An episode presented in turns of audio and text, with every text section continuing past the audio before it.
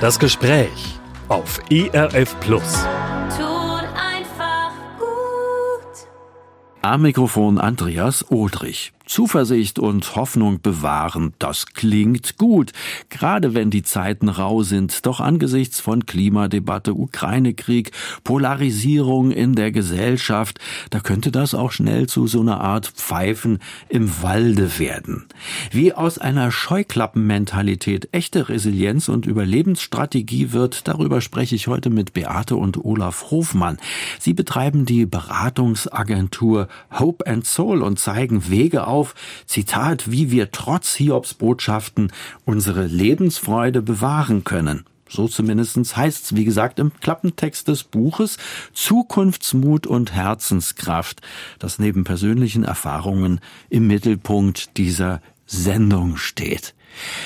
Olaf, du hast gesagt, äh, bei einem höflichen Ehepaar gehört es sich so, dass man die Frau trotzdem zuerst begrüßt und vorstellt. Hallo Beate, schön, dass du da bist. Du warst schon in einer anderen Sendung bei uns. Umso mehr freue ich mich, dass es heute nochmal weitergeht. Ja, hallo Andreas. Danke, dass wir beim Sinnsender zu Gast sein dürfen. Das freut uns sehr.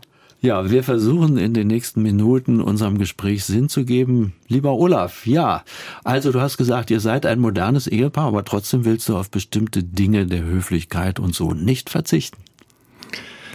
Normalerweise lasse ich meiner Frau den Vortritt und irgendwann habe ich kapiert, es ist viel netter, wenn ich vorausgehe und diese große, schwere Tür öffne.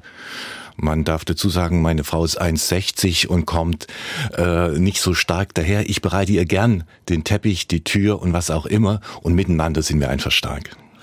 Ja, den Eindruck hat man auf jeden Fall, denn nicht jedes Ehepaar schafft es, zusammen auch zu arbeiten. Normalerweise sagen wir zumindest in der Berufswelt geht man eher getrennte Wege.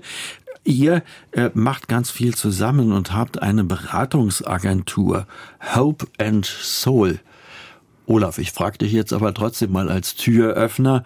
Hope and Soul, also Hoffnung und Seele, was ist damit gemeint?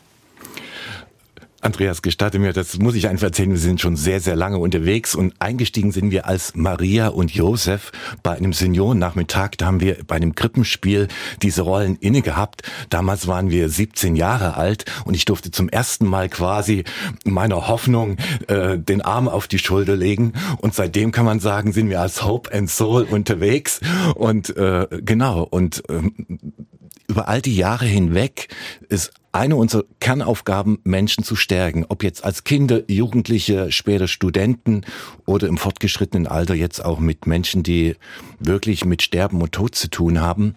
Und ich denke, über all die Jahre war uns immer wieder wichtig, mit ganzem Herzen das zu tun, Hoffnung auszustrahlen, wobei wir nicht immer selber hoffnungsvoll sind, sondern in den Höhen und Tiefen des Lebens, quasi bei der Achterbahnfahrt, uns aufeinander zu konzentrieren, zu halten, gehalten zu wissen und andere mit ins Boot zu holen und das nicht als eine Einzelveranstaltung zu machen. Deswegen nennen wir es auch gern Hope and Soul and Company.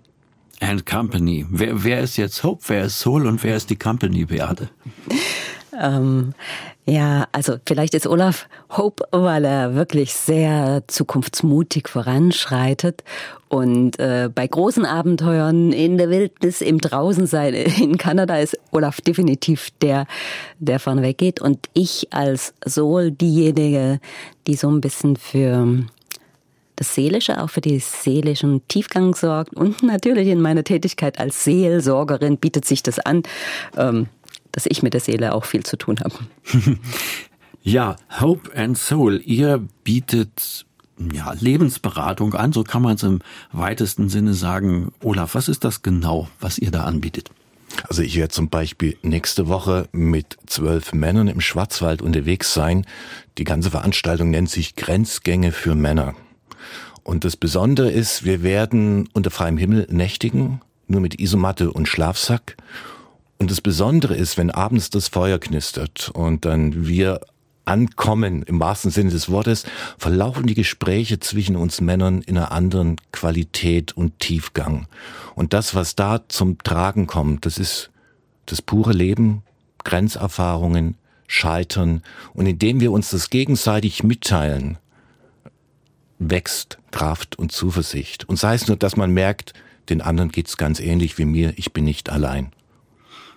Und ich, ja. ich, ich füge einfach mal hinzu, das ist also ein Teil, die Seminare, was wir anbieten. Ich mehr im Kloster, Olaf mehr draußen.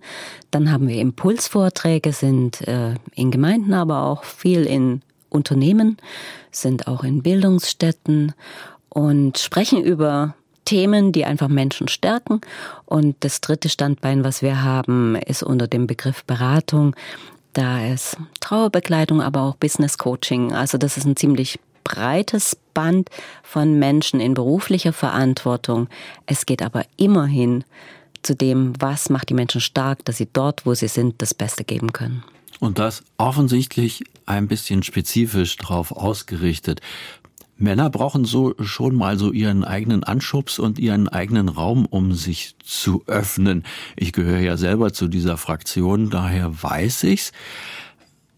Wie machst du das da auf diesen äh, Seminaren, wenn ihr euch in den Wald begebt? Also so, das ist ja immer so das berühmte Urwüchsliche. Die Männer, die müssen jetzt erstmal mit dem Feuer spielen. Ist ja auch schön, oder? Ja. und es ist einfach so. Auch übrigens immer mehr Frauen. Also muss das gar nicht so, so aufdröseln. Aber ich freue mich über jeden Mann, der im Seminar auftaucht und über jeden Jungen, der quasi sich auch diesen Themen stellt. Ist nicht selbstverständlich, aber ich muss nicht um den heißen Brei ringsrum reden. Wenn wir ein Seminar halten, natürlich drei Viertel sind Frauen und ein Viertel Männer. Und das ist schon gut so, dass es so ist. Und es werden immer mehr Männer. Deswegen müssen wir das auch gar nicht so trennen. Ich begleite auch Beate sehr gerne bei ihren Veranstaltungen, ähm, aber äh, es ist einfach Frauen fällt es leichter. Und meine Beobachtung, Männer fällt es auch leicht. Und jetzt kommt ein blöder Satz, aber muss, muss ich einfach aus der Praxis so sagen, wenn wenn Frauen nicht anwesend sind hat das Gespräch einfach nochmal eine, eine Breite, weil sie sich nicht produzieren müssen, weil das ganze, ganze Gockelgehabe äh, wegfällt. Und das schätze ich. Deswegen mache ich von Zeit zu Zeit ausschließlich auch nur was für Männer. Aber das ist gerade nächste Woche im Schwarzwald wieder dran. Ähm, aber ansonsten haben wir auch viele gemeinsame Veranstaltungen. Beate, warum fällt es Frauen leichter, sich mit solchen Themen auseinanderzusetzen? Hat das was mit was Grundsätzlichem zu tun? Na, ich denke, Frauen haben häufiger einen Zugang zu ihrem emotionalen Ausdrucksvermögen. Ja, sie können beschreiben, was sie fühlen und sind da viel schneller dran, auch ähm, über sich zu sprechen, über ihre Bedürfnisse. Männern fällt es in der Regel erstmal ein bisschen schwerer. Ich mache die Erfahrung, wenn sie sich trauen, ist das eine Horizonterweiterung weit über diesen einzelnen Mann hinaus, weil das wirkt ja in ein System. Also der kommt verändert in seine Familie zurück, der kommt verändert in sein Team, in der Firma zurück, ähm, verändert in die Gemeinde. Und ähm, das bewirkt tatsächlich was, ja. Zukunftsmut und Herzenskraft heißt das gemeinsame Buchprojekt, was ihr auf den Weg gebracht habt. Olaf, was hat euch bewogen zu sagen, wir brauchen jetzt mal ein Buch, wo es um Zukunftsmut und Herzenskraft geht? Da scheint ja offensichtlich zu fehlen oder ein Bedarf da zu sein. Na gut, ganz, ganz praktisch ging mir es im Herbst letzten Jahres schlecht. Hat eine Diagnose bekommen von einer Krankheit, die Sarkoidose genannt wird. Ist eine Autoimmunerkrankheit, ist eine seltene. Und November war auch die Zeit, klar, wenig draußen gewesen, es ist dunkel, ähm, Krisen gab's globaler Art und dann noch diese persönliche dazu. Da war mir es gar nicht zum Schreiben zumute. Mir ging es schlecht. Gleichzeitig weiß ich, dass wir seit Jahren damit unterwegs sind, wie man in Krisensituationen sich verhält, wie man sich fokussiert, wie und all dieses. Jetzt war ich plötzlich selber herausgefordert, das anzuwenden, was ich all die Jahre auch gesagt, gepredigt habe. Und es ist gar nicht so einfach. Vorteil, wir sind schon mal zu zweit. Dann haben wir angefangen, wirklich, das war am Anfang eine schwierige Übung, eine Stunde früher aufzustehen in diese Dunkelheit. Das war praktisch ausgedrückt, dann muss ich kurz überlegen, das war 6 Uhr, war es nicht aufstehen, 6.30 Uhr saßen wir im Wohnzimmer auf unseren chemischen. Das war echt eine Übung und am Anfang ist uns das echt schwer gefallen. Und um rechtzeitig fertig zu sein. Ja, bei mir gehört es auch dazu, dass ich dann morgens ein Stück durch die Wiesen laufe und erstmal raus muss, um überhaupt erstmal den äh, gesundheitlichen Pegel äh, hinzubekommen, in Verantwortung zu gehen. Und dann das gemeinsame Schreiben Tag für Tag hat mir selber Mut gemacht. Und im Schreiben habe ich gemerkt, was alles dazugehört. Und das Buch kommt nicht so schrill daher und sagt, du musst nur das Buch lesen, dann läuft dein Leben. In keinster Weise. Es ist ein stilles, ein leises, ein Mutmachbuch geworden, ein Praxisbuch. Und jede Zeile, die da drin steht, die ist selber durchlebt, durchprüft und dann zu Papier gebracht. Und deswegen ist es allem Inhalt von Resilienz und äh, Erlebnissen auch ein ganz persönliches Buch von uns beiden, ja. Olaf, du hast das auch von dir persönlich erzählt. Beate, wie ist es dir damit gegangen? Also man hat so ein Buchprojekt vor und will anderen jetzt äh, gute Dinge mit auf den Weg geben, damit sie ihre Zukunft mutig gestalten und dann ja, schlägt so eine schwierige Diagnose ja praktisch ein wie eine Bombe, die bestimmt niemand bestellt hat. Wenn ihr das zusammen bewältigt, wie geht ihr dann zusammen mit solchen, man nennt es ja Schicksalsschlägen um? Ja, wir, wir üben uns darin, ein großes Ja zu finden. Zu sagen, ja, so ist es jetzt. Aber die erste Reaktion ist doch, wenn ich das vom Arzt höre, ach nein, das nicht, die erste das will Reaktion, ich alles nicht. also ich kann mal sagen, was meine erste Reaktion ja. war. Meine erste Reaktion ist, tief durchzuatmen. Tatsächlich. Ja, und ähm, ich weiß, dass dieses lange Ausatmen schon die halbe Miete ist, weil da nicht, nicht sich alles im Herzen ballt sondern weil ich sagen kann, okay, und ich atme weiter. Gott gab uns Atem, heißt es ja so schön in dem Lied. Und das ist tatsächlich so. Ich kann mich daran festhalten und sagen, okay, ich atme jetzt erstmal ein und wieder aus und die Welt dreht sich weiter. Okay, jetzt hören wir diese Nachricht, die ist nicht gut. Was heißt das jetzt ganz konkret? Und dann kann ich durch dieses Ja sagen, okay, so ist es, ich laufe da nicht davon, was heißt das? Wie gehen wir jetzt damit um? Und ich komme auf dieses alte Wort von den Mönchen, das gefällt mir so gut, anverwandeln. Das sagt ja kein Mensch in der normalen Sprache. Anverwandeln, was ist das denn? Äh, übrigens, ich habe nachgegoogelt, das Wort transformare kommt dem ganz nah, also Transformation, nichts anderes. Das bedeutet, wir haben versucht, mit dieser Diagnose genau das Gleiche zu machen. Übrigens auch mit anderen Schicksalsschlägen, ja, zu sagen, okay, das ist uns jetzt vor die Füße gelegt oder in den Körper gelegt, wie auch immer. Indem ich mich dagegen weigere und erstmal das will ich nicht, bringe ich ja ganz viel Widerstandsenergie auf. Das raubt mir ja schon die Kraft, damit umzugehen. Also deshalb erstmal durchhaben, okay, okay, das ist nicht gut, das ist okay. Das heißt einfach nur, so ist es. Und aus diesem so ist es jetzt erwächst die Kraft, Schritt für Schritt es anzunehmen. Und indem ich es annehme, verwandelt sich das Ganze. Und wir haben es dann begriffen als eine Aufgabe für uns, die uns entschleunigt, die uns offener macht für Menschen, die auch äh, Immunerkrankungen haben, die plötzliche Diagnosen bekommen.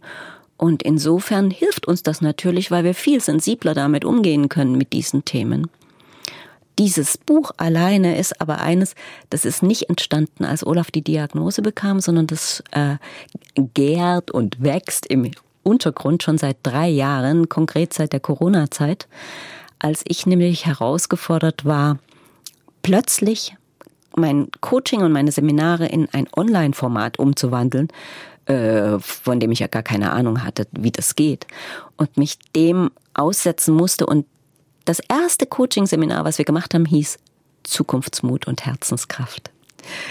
Und im Grunde genommen ist das Buch eine Fortschreibung davon, so dass Menschen das für sich als ein Programm nehmen können. Wie komme ich angesichts der individuellen Krisen in meine Kraft?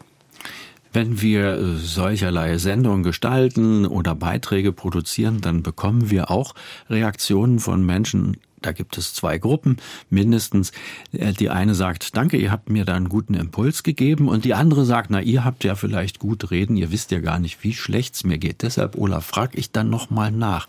Wie lange hat's für dich selber gebraucht, dieses Durchatmen, dieses Ausatmen und diese Form von okay zu sagen, ja, dann ist das jetzt so? Vielleicht gebe ich beschreibt noch hinzu, du bist gerne sportlich unterwegs, konnte ich nachlesen, sieht man auch.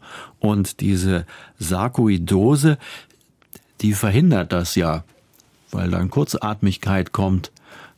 So, wie lange hast du gebraucht, um das unter die Füße zu kriegen? Also der Moment, als ich gemerkt habe, dass mein Herz schwächelt und ich auf dem Fahrrad meiner Frau nicht mehr hinterherkam, das war schon erstmal ein einschneidender Erfahrung. Weil bis dahin, du hast es erwähnt, äh, ich, bin Marathonläufer, äh, verschiedene Aktionen gemacht, also ich bin sehr körperbetont unterwegs gewesen. Das zu akzeptieren, dass sie jetzt schneller Rad fahren kann als ich, ist natürlich hart die Akzeptanz hat trotzdem, die, die, die war relativ schnell da. Ich denke auch deswegen, weil wir immer so gelebt haben, dass, dass nichts Großes offen geblieben ist. Also uns war wichtig, dass wir in der Mitte des Lebens dieses Sabbatical gemacht haben, also meine Auszeit für uns. Ich wollte als Kind immer Western reiten, Eisbaden, Cowboy sein, wie auch immer. Und wir haben das in der Mitte des Lebens uns ermöglichen können. Da muss man ganz kurz dazu sagen, du sagtest dieses Sabbatical, ihr habt euch ein Jahr lang Auszeit in Kanada gegönnt, ne? Ja, die haben wir uns gegönnt, genommen. Auf der anderen Seite eben auch Dinge, uns ermöglicht, die man im normalen Leben sonst schwer hat. Das heißt, ich war, als ich zurückkam, im Sahnehäubchen-Modus. Also ich war mit mir im Reinen. Äh, da war jetzt nichts mehr offen. Erstmal, dass das dann später im Laufe der Zeit wieder sich verändert, ist klar. Deswegen war ich froh und dankbar, dass ich nicht das am Ende gemacht habe, also dieses wenn dann, wenn ich Rentner bin, dann werde ich mal, sondern in der Mitte des Lebens, heute hier und jetzt, dort wo es gepasst hat. Und jetzt war mir klar, passiert mir was, was links und rechts auch vielen anderen Menschen passieren kann. Und für mich war ja das Gute, es ist eine Krankheit, mit der man durchaus auch leben kann. Lungenkrebs wäre schlimmer gewesen. Und dieses Was geht jetzt noch selber zu buchstabieren, zu praktizieren und zu merken, okay, mein Körper ist trainiert, war trainiert und jetzt schmilzt das ab auf Niveau, da kann ich doch auch noch damit spazieren gehen. Und ich kann damit sogar noch einen Rucksack tragen. Und dann die Frage, wie weit kann ich den Rucksack tragen? Ach, es geht für eine Tageswanderung. Aha, vielleicht klappt es ja auch noch für eine Pilgerwanderung auf dem Olafsläden. Okay, beim ersten Versuch war nach 180 Kilometer Schluss. Warum? Aha, gehe ich das wieder an, sagt meine Frau, ja, ich komme mit. Also ich, ich probiere aus, was ich noch tun kann und nehme das aber nicht als ein defizitäres ähm, Geschehen wahr, wenn ich merke, es geht nicht mehr, sondern ich habe von meiner Frau gelernt und in all den Seminaren, wo ich auch mit drin bin und wer gibt, der nimmt und wer nimmt, der gibt. Da war ganz klar immer zu schauen, womit nährt mich das, was kann ich draus ziehen und was geht. Und da muss ich echt sagen, ich bin jetzt knapp vor 60. Es geht auch mit so einer Erkrankung noch eine ganze Menge und ich bin jeden Tag dafür dankbar, wenn was geht und lade auch andere Menschen immer wieder mit einzuschauen in deiner Situation. Ja, klar, es, es geht nicht immer nur höher, schneller, weiter, aber wie geht's noch? Das ist so ein Stück weit mein tägliches Mantra geworden. Was geht noch? Beate, ich kann das sehr gut nachvollziehen. Da bin ich auch wieder Mann genug, dass ich schon denke, ach, ich will mich auch ein Stück über meine körperlichen Kräfte oder körperliche Kraft definieren. Jetzt hilf mir doch mal dabei. Ich kann ja, weiß ich, auf meinem Weg hinterm Haus rauschen lauter junge Typen vorbei, die entweder mit ihren Mountainbikes durch die Gegend düsen oder aber für den nächsten Marathon trainieren. Ähm, das würde ich ja vielleicht auch irgendwie gerne noch, aber äh, körperlich ist das nicht möglich. Wie, wie kommen wir denn dazu, dass ich mich in Freude daran begnügen kann, dass ich jetzt hier mit meinen Walking-Stöcken immerhin vielleicht noch wandern kann? Also, mhm. wo macht's hier im wahrsten Sinne des Wortes Klick? Wo findest du den Schalter oder wie hilfst du mir dabei, dass ich den Schalter finde und umlege? Das Wichtigste ist für mich das Innehalten, um zu bemerken, was ist.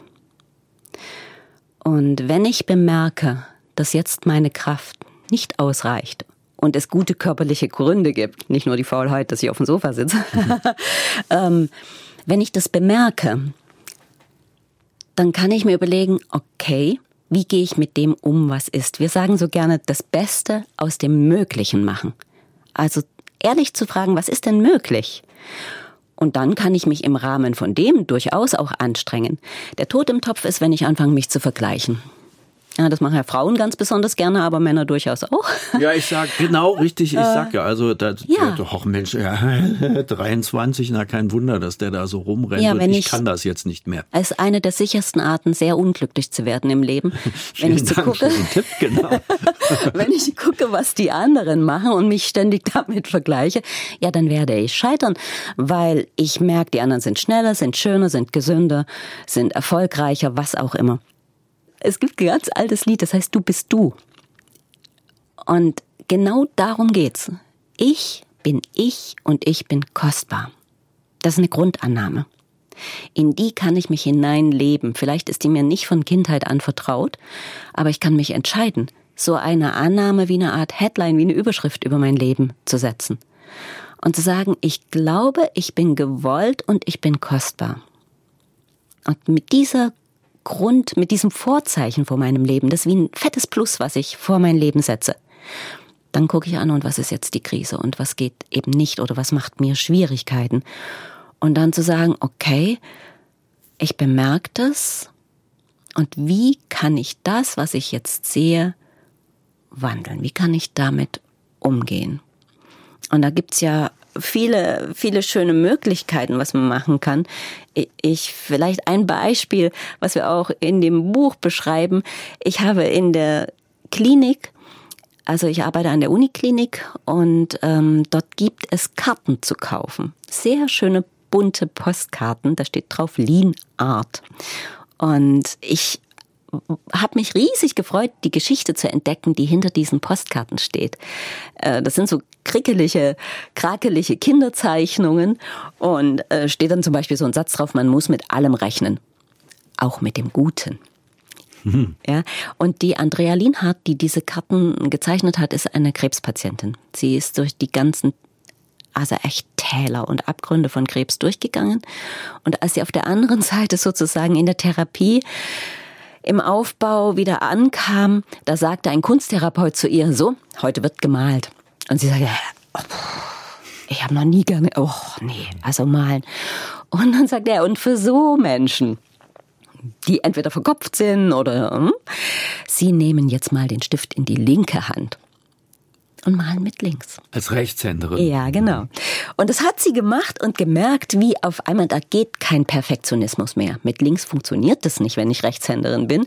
Also plötzlich kommt dann Leichtigkeit rein und eine spielende Haltung. Und plötzlich merkt sie, ach hoppla, ich muss doch das Leben auch gar nicht immer so perfekt. Ich muss nicht diese Ansprüche so hoch setzen. Ich muss mich nicht mit anderen vergleichen. Ich mal einfach mit dem, was möglich ist, mit links jetzt in dem Fall. Und die Bilder, die da herauskamen, die haben so einen Charme, dass ganz viele Leute die toll fanden und gesagt haben, Andrea, mach doch da mal paar Karten draus. Aus den paar Karten ist mittlerweile ein richtiges Unternehmen geworden. Wie gesagt, Lean Art als Karten. Und ich kenne so viele Menschen, die sich freuen an diesen krakeligen Bildern, weil es eben zeigt, hey du, du musst nicht perfekt sein. Ich glaube, da kann man eine Menge Spaß mit haben. Also als Rechtshänder bewusst mal mit der linken Hand zu malen und äh, sich das anzuschauen und umgekehrt dann eben auch als Linkshänder mal das in die rechte Hand zu nehmen. Das kannst du auch mal beim Tischtennis ausprobieren. Es geht darum, sich einfach mal zu befremden, quasi was zu machen, wo man selber über sich lachen muss. Man ist sowas von fokussiert und konzentriert. Mm. Und das Schöne ist, die Geschichte geht ja für uns dann noch in der Form weiter, dass wir festgestellt haben, dass in der Klinik das den Leuten einfach gut tut und wir dann für großformatige Drucke ab und zu auch in Gemeinden äh, eine Spende einsammeln und das steht nahe bevor, dass wir dann an der Klinik quasi so einen Weg der Hoffnung einrichten. Ja, es wird am Uniklinikum einen Hoffnungsspaziergang für Patienten und Angehörige geben Mit dieser Art Bildern. mit dieser Art Bildern, ja, genau. Also ich muss mir erstmal eine gewisse Freiheit nehmen, die Dinge anzuschauen. Und das ist auch die erste Kapitelüberschrift in dem Buch Zukunftsmut und Herzenskraft. Sei so frei. Vom Mut, und das finde ich interessant, das Lassen zu tun. Also ich habe schon gemerkt, ich sollte, es würde mir helfen, wenn ich von meinen Vorstellungen lasse. Ich müsste als äh, Mitte 60-Jähriger so herumrennen, äh, wie ein, als wäre ich 25. Mhm. So, das war schon mal die eine Sache. Diesen Wandel anzunehmen, Kapitel 2, Ja zum Wandel und Bestehen. Olaf, und dann kommt eine Frage der Haltung. Mhm. Beschreib die nochmal. Welche Haltung kann ich denn einnehmen, dass ich mir selber dabei helfe, anders das Leben anzuschauen. Vom Krieger zum König ist da die Überschrift. Ich war früher so ein Kämpfertyp. Also ja. gib mir eine Aufgabe und wir erledigen sie, äh, wir gründen was Neues äh, und all dieses. Und da habe ich gemerkt, okay, das halte ich auf Dauer nicht durch, weil es wurde immer mehr auf diesen Rucksack draufgelegt. Wenn man eine Aufgabe erfolgreich absolviert hat, dann kann man eben auch für zwei Leute was tragen. Ähm, und ich musste ran, ich wollte ran, die innere Haltung bei mir zu überprüfen. Und die hat sich verändert auf diesem Olafsläden, als ich allein unterwegs war. Da bin ich als Krieger gestartet. Natürlich wollte ich die 665 Kilometer schaffen von Oslo nach Trondheim. Und dann zu merken, ups, der Rucksack ist zu schwer. Und auch immer die Metapher, was trage ich mit mir rum? Brauche ich auch wirklich noch ein Zelt? Brauche ich den Kocher? All dieses. Ja, da fängt man an, die, die Unterhosen abzuzählen, richtig, die man wirklich richtig. mitnimmt. So weit geht das, ne? Die, ein paar die, Gramm. Ja, da war plötzlich erstmal klar, ähm, ich muss mich ein Stück weit entschleunigen, ich muss mich fokussieren, ich äh, muss mich auch quasi entlasten um ein Stück aufrechter wieder gehen zu können. Und nun heiße ich mit Vornamen Olaf und das ist der Olafs Leden und das ist ein König gewesen, der dahinter steckt, der Namensgeber, der quasi Norwegen durchstreift ist und auf dessen Spur ich unterwegs war und mir fiel dieses archetypische Bild vom Krieger zum König. Ja, ich, ich habe versucht, ein Stück weit weiser die Dinge anzugehen, mich aufzurichten innerlich und mein Krönchen stolz zu tragen, was ich nicht trage, gell? aber man sagt ja, wer hinfällt, äh, ist kein Problem, aufstehen, Krönchen richten und weitergehen. Ich sag mittlerweile, hinfallen ist kein Problem, aufstehen, Krone wegwerfen und weitergehen. Weil du bist der Aufgerichtete, du brauchst gar nicht die Krone, aber du bist quasi innerlich zum König geworden, der Weise, der quasi mit seiner Lebenserfahrungen für sich und für andere Gutes tun kann. Eigentlich ist das ja sogar ein Aufstieg und kein Abstieg, oder? Danke, es ist ein Geschenk, das nehme ich heute von dir hier mit. Ja, ebenfalls. Äh, jetzt weiß ich auch ein bisschen besser, wie ich auf meinen Wanderwegen da tatsächlich umgehen kann.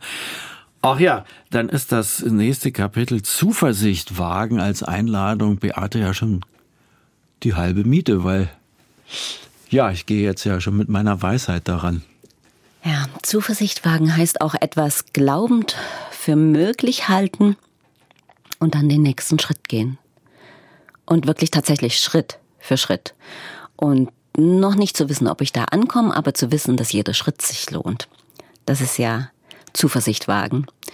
Und äh, da auch mit einer gewissen positiven Grundhaltung ranzugehen. Das meint nicht, dass ich ständig mit einem Lächeln durch die Gegend laufen muss, aber ein für möglich halten den Möglichkeitssinn auspacken, das gehört da ganz stark dazu.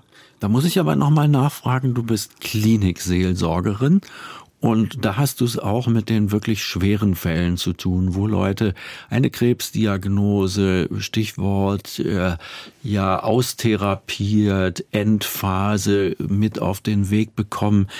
Da ist es doch jetzt aber eigentlich irre schwierig, da noch, wo wage ich denn da Zuversicht wenn ich vielleicht nicht als Christ die Ewigkeitshoffnung mit mir trage, aber selbst auch gestandenen Christen mit Ewigkeitshoffnung fällt diese Phase ja schwer. Wo hole ich denn da noch Zuversicht her? Ja, das ist eine wirklich schwere Zeit, schwere Phase.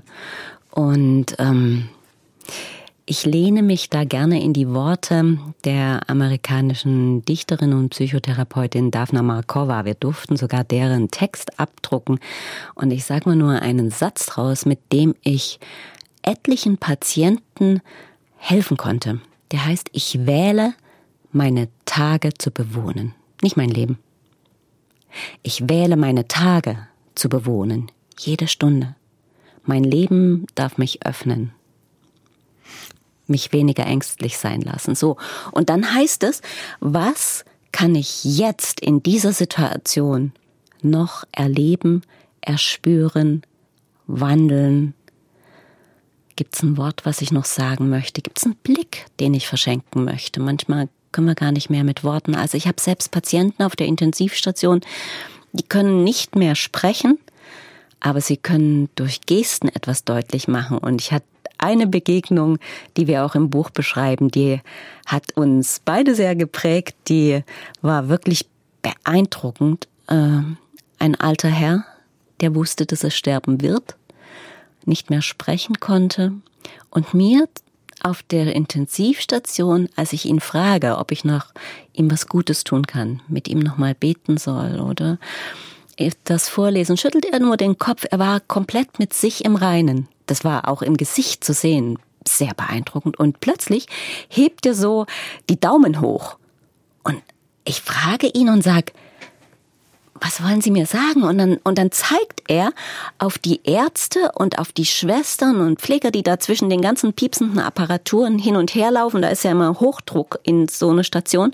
Zeigt auf die alle und hebt wieder die Daumen hoch.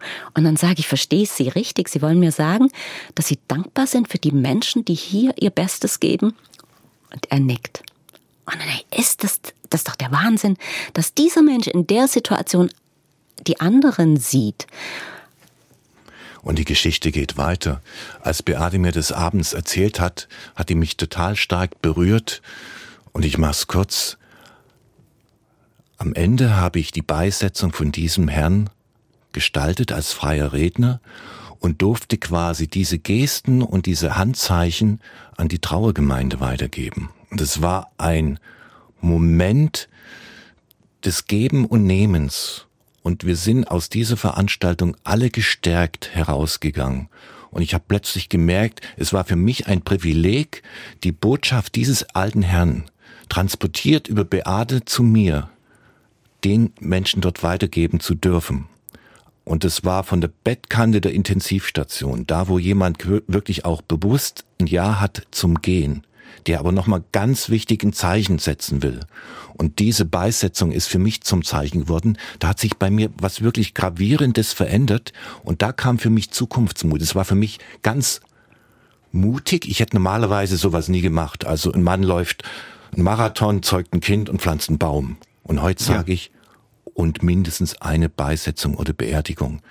Das ist, ist quasi, da hatte ich sowas von weiche Knie und aber da ich gespürt habe, dass das jetzt eine, eine Art Berufung oder ein Ruf ist, oder das ist meine, das, das kann ich schwer, Aufgabe. Ah, meine Aufgabe, ja. ja, danke, danke.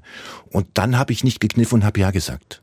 Habe einfach gesagt, ja, ich gehe jetzt diesen Weg, ich mache das für den Herrn, für die Angehörigen, aber vielleicht auch meiner selbst willen, weil ich gemerkt habe, ich habe dann noch etwas, da ist noch was und jetzt seid doch mal mutig.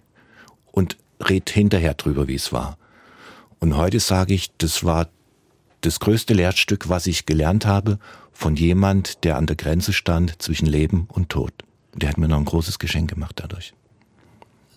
Das habe ich auch so ein bisschen das Gefühl, dass das jetzt gerade auch äh, für mich als derjenige, der die Geschichte von euch präsentiert bekommen hat, äh, zu hören. Wenn man auf das Wort Zukunftsmut schaut, dann sieht man das, was gesellschaftlich los ist, auch medial.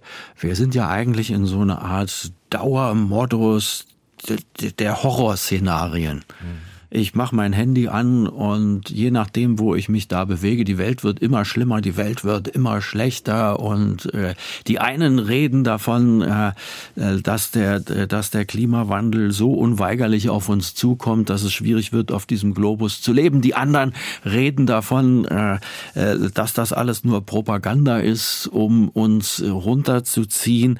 Und jetzt kommt ihr und sagt, habt doch mal Zukunftsmut. Das Wort haben wir uns sozusagen entliehen. Das kommt nämlich aus dem Zukunftsinstitut in Frankfurt, die ganz interessante Forschungen anstellen. Und ähm, Matthias Hawks dort hat über Zukunftsmut gesprochen. Das, hat das uns ist der sogenannte Zukunftsforscher. Ja, genau. Und das hat uns gleich geflasht sozusagen. Das war das Wort, wo wir sagten, oh, wie schön ist das denn? Und er schlägt eine ganz interessante Haltung, eine ja, ein Mindset vor, eine Denkhaltung und sagt, stell dir doch mal vor, du stehst jetzt nicht hier und sagst, um Himmels Willen, was kommt da alles auf uns zu, sondern du springst gedanklich in die Zukunft Und zwar in eine gute. So wie du sagst, so könnte es gehen. Und dann stellst du dich dorthin, drehst dich um und guckst zurück auf heute und sagst, was muss die Beate, der Andreas, der Olaf, was müssen wir tun, da wo wir jetzt sind, damit wir da landen können, wo wir stehen und zurückschauen in unsere Vergangenheit. Also er nennt es Regnose, nicht Prognose, sondern Regnose. Und ich fand das echt sehr spielerisch und schön. Und das heißt, du behältst ja grundsätzlich erstmal den Mut. Du sagst, okay, das, das, wir werden das gestalten können. Was bedeutet das für unsere Haltung, für unsere Handlungen, für unsere Gebete, für unser Leben, für das, wie wir reden? Wo polarisieren wir? Wo können wir etwas ausgleichen? Was kann jeder und jeder von uns tun, damit wir dort sind? Eine kleine Spielvariante ist auch davon die Frage, wer will ich gewesen sein? Also Futur 2 mit dieser, du gehst nach vorn, gedanklich, biografisch, und schaust zurück oder mit der Frage, wer will ich gewesen sein und richtest dich danach aus. Wie finde ich das? Kann ich das irgendwie ja beschreiben, in Worte fassen? Ich muss es mir dann irgendwie vergegenwärtigen, vielleicht mich sogar entscheiden, wie, wie ich dann sein will. Wie findet man das raus? Naja, wir haben zum Beispiel so ein Ritual. Für mich ist etwas, wie ich äh, meine Zukunft gestalten möchte, dass ich am Ende eines Jahres, immer im Dezember, so die letzten vielleicht zwei, drei Wochen, fange ich an, in Zeitungen zu blättern, die ich schon das ganze Jahr mir zur Seite lege. Und ich, ich suche intuitiv mit meinem Bauchgefühl nach den Bildern, wo mein Herz hüpft. Wo ich sag, also ich kenne das ja mittlerweile schon. Von Jahr zu Jahr wiederholt sich das und ich weiß, in dem Moment lasse ich meine Frau auch in Ruhe. Da läuft Musik, da sind Kerzen an, dann sitzt sie auf dem Fußboden und schnippelt und reißt und sinniert und das ist schon wirklich ein Ritual über all die Jahre hinweg. Es tut ihr gut. Genau und aus diesen vielen Bildern, die ich einfach nur, ich habe da nichts Bestimmtes im Kopf, sondern ich gehe voll auf meine Intuition. Und aus diesen vielen Bildern sortiere ich die aus, die die aller, allerbesten sind. Also da liegt der ganze Teppich im Wohnzimmer voller Bilder und ich nehme die raus, wo ich sage, da hüpft das Herz am meisten. Und die werden dann immer noch mehr gekürzt. Also Reduktion, Reduktion, Konzentration auf das Wesentliche. Und dann bleiben zum Schluss paar ganz wenige Bilder übrig und paar ganz wenige Texte. Ein Jahr hatte meine Collage, die ich dann daraus gestalte, in der Mitte einfach nur die alten Worte von Bonhoeffer, von guten Mächten, wunderbar geborgen, erwarten wir getrost was kommen mag. Gott ist mit uns am Abend und am Morgen und ganz gewiss an jedem neuen Tag. Und dann ringsrum diese Bilder, das lotst mich unglaublich äh, in eine Haltung hinein, die zukunftsmutig ist. Und die Präsentation ist dann was ganz Wichtiges. Also man kann sich da wirklich auch nochmal in andere Kleider schmeißen. Man weiß, heute Abend äh, ist eine besondere Stimmung. Das macht ihr dann auf ja. Seminaren oder machst du das auch privat? Das, das machen nur wir auch, für uns. Erst, das ist so. nur, ja, ja, das ja. erstmal nur für uns. Also wir, äh, ihr gestaltet richtig so einen ja, Abend, natürlich. wo ihr euch gegenseitig eure Zukunftsvision fürs nächste Jahr oder für einen bestimmten Abschnitt vorstellt. Genau, genau. Also es geht ja nicht darum, äh, im Seminar was zu predigen, was man zu Hause nicht macht. Bei uns ist es genau andersrum. Wir machen das erstmal mal selber, weil deswegen beschäftigen wir uns ja auch mit den Dingen, weil das eine spannende Geschichte ist und geben anderen dann mit Anteil von dem, was wir gekostet und für gut befunden haben. Und da ist dieses Silvesterritual, aber wie eben gesagt, der Dezember hat einen langen Vorlauf. Die Ausgangsfrage war, wie findest du heraus, was du wirklich willst? Und das war quasi dieser Zugang über Collage ist aber ihr Ding. Sie versucht jedes Jahr, mich mit einzubeziehen. Und ich sage, ich bin im, Ziel, äh, im Zielbereich mit dabei, mit dem Gläschen Sekt und bei der Präsentation. Und ich finde mich auch drin wieder. Aber das ist ihrs. Und wie machst du es? Oder brauchst du es überhaupt? Ich habe es versucht und ähm, das mit dem Schnippeln und Kleben ist nicht meins. Meins ist eher, ich brauche mal ein, zwei Tage für mich. Auszeit, Rauszeit. Ich finde meine Resonanz im Draußensein, am besten natürlich am Lagerfeuer. Das kann aber auch eine ganze Nacht durchbrennen. Äh, ich habe das nicht so oft gemacht, aber eine ganze Nacht am Feuer, bis, bis morgens äh, die Sonne wieder aufgeht, hat eine eigene Qualität in der Ruhe. Ich liebe es Schritt für Schritt. Wir bei uns zu Hause haben so einen Berg, da gibt's äh, links am Berg hoch einen kleinen Trail. Wenn ich den beschreite, mache ich mir unten bewusst, äh, was habe ich für eine Frage. Es ist wie so eine Art bewusst, ich trete über eine Schwelle, Schritt für Schritt äh, sinniere, sinniere, sinniere und ich weiß, wenn ich oben ankomme, nach 20 Minuten gibt es einen Punkt, wo ich einen Morgensegen spreche und auf dieser Wegstrecke bis dahin stellen sich die Antworten ein und ich bemerke sie meist erst, wenn ich oben bin. Und gibt's das auch dann als Präsentation zu Hause? Nö. Nö. Nur als Einladung, dass sie von Zeit zu Zeit mitkommen darf. Ja, und vielleicht einen Gedanken, doch den teilst du dann schon. Ja. Aber jetzt nicht irgendwie mit Bildern oder so, sondern Nö, genau. es, ist, es ist eher vielleicht ein Wort, ja, dieses vom Krieger zum König, was du vorhin gesagt ja, hast, das war mal so ein ganz bewusstes Wort, was dann auch wie ein Leitmotto über das ganze Jahr steht. Ja, und das Allerschönste daran ist, das ist gar nicht kompliziert. Ich muss gar keine aufwendigen Seminare oder sowas besuchen. Das Buch kann mir auf jeden Fall dabei helfen und natürlich auch, wenn ich mich mit euch in Verbindung setze, ob persönlich oder äh, im Rahmen äh, einer äh, Geschichte, die ich in einer Firma verändern will. Das alles gibt's bei Hope and Soul. Herzenskraft, darauf läuft's ja hinaus. Es ist bei euch beiden immer wieder angeklungen, das Spirituelle, da Gebete, ähm, geistliche Worte, ja, woraus Olaf Beate, sucht doch selber aus, wer anfangen mag. Ähm, äh, äh, was spielt das für eine Rolle, auch gerade diese geistliche Bedeutung, damit es eine gute Herzenskraft gibt? Mein Herz zu öffnen, im Gebet dieses Herz einfach ja vor Gott weit zu machen und dann zu schauen, welche Resonanz, welche Lebendigkeit entsteht in mir. Und dann kann ich wirklich sagen, Hand aufs Herz. Ich muss wahrhaftig leben. Ich muss das leben, was mein ganz eigenes ist. Und ich darf vertrauen, ich darf mit meinem Herzen hören auf das, was mein Weg ist. Das ist nichts, was sich plötzlich einstellt, aber das ist die Entscheidung für einen bewussten Weg, den ich mit Gott gehen möchte. Mir hat enorm gut getan, mein Herz neu oder wieder neu zu entdecken und lernen zu dürfen, dass ich auf mein Herz hören darf. Das befreit mich enorm, weil ich gemerkt habe, mein Kopf, mein Körper, die haben Begrenzungen. Mein Herz öffnet das wieder völlig neu. Ich stelle mich als Diakon, als Mittler zur Verfügung, um für andere Menschen Halt, Inspiration, manchmal aber auch nur die Ohren zu leihen, dass ich höre und Sie, indem Sie mir etwas erzählen, merken, was für Sie noch geht.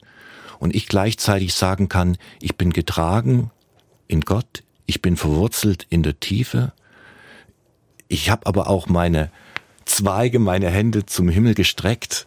Und in dieser, in dieser spirituellen Ausrichtung ist mir ganz viel geschenkt und ich entdecke immer mehr davon. Und das ist faszinierend. In diesem Buch haben wir ganz viele Texte auch drin. Aber ein Text hat es nicht ins Buch geschafft. Und den würde ich. Gehört jetzt ja, genau, den würde ich gerne noch sagen. Alle, die uns hören, wir wünschen dir ein tanzendes Herz. Eines, das Leichtigkeit kennt inmitten des Schweren. Ein Herz, das sich traut, den Boden zu verlieren und am Himmel zu kratzen, so dass du dich lebendig fühlst und einzig statt artig. Wir wünschen dir ein tanzendes Herz, eines, das Glück kennt und genug. Wir wünschen dir ein Herz, das tanzt im Jetzt. Gibt sogar einen äh, schönen Song, der heißt Mein Herz tanzt. Echt? ja, meins äh, jetzt auch. Und zwar vor Freude und vor Dankbarkeit, dass ihr hier gewesen seid.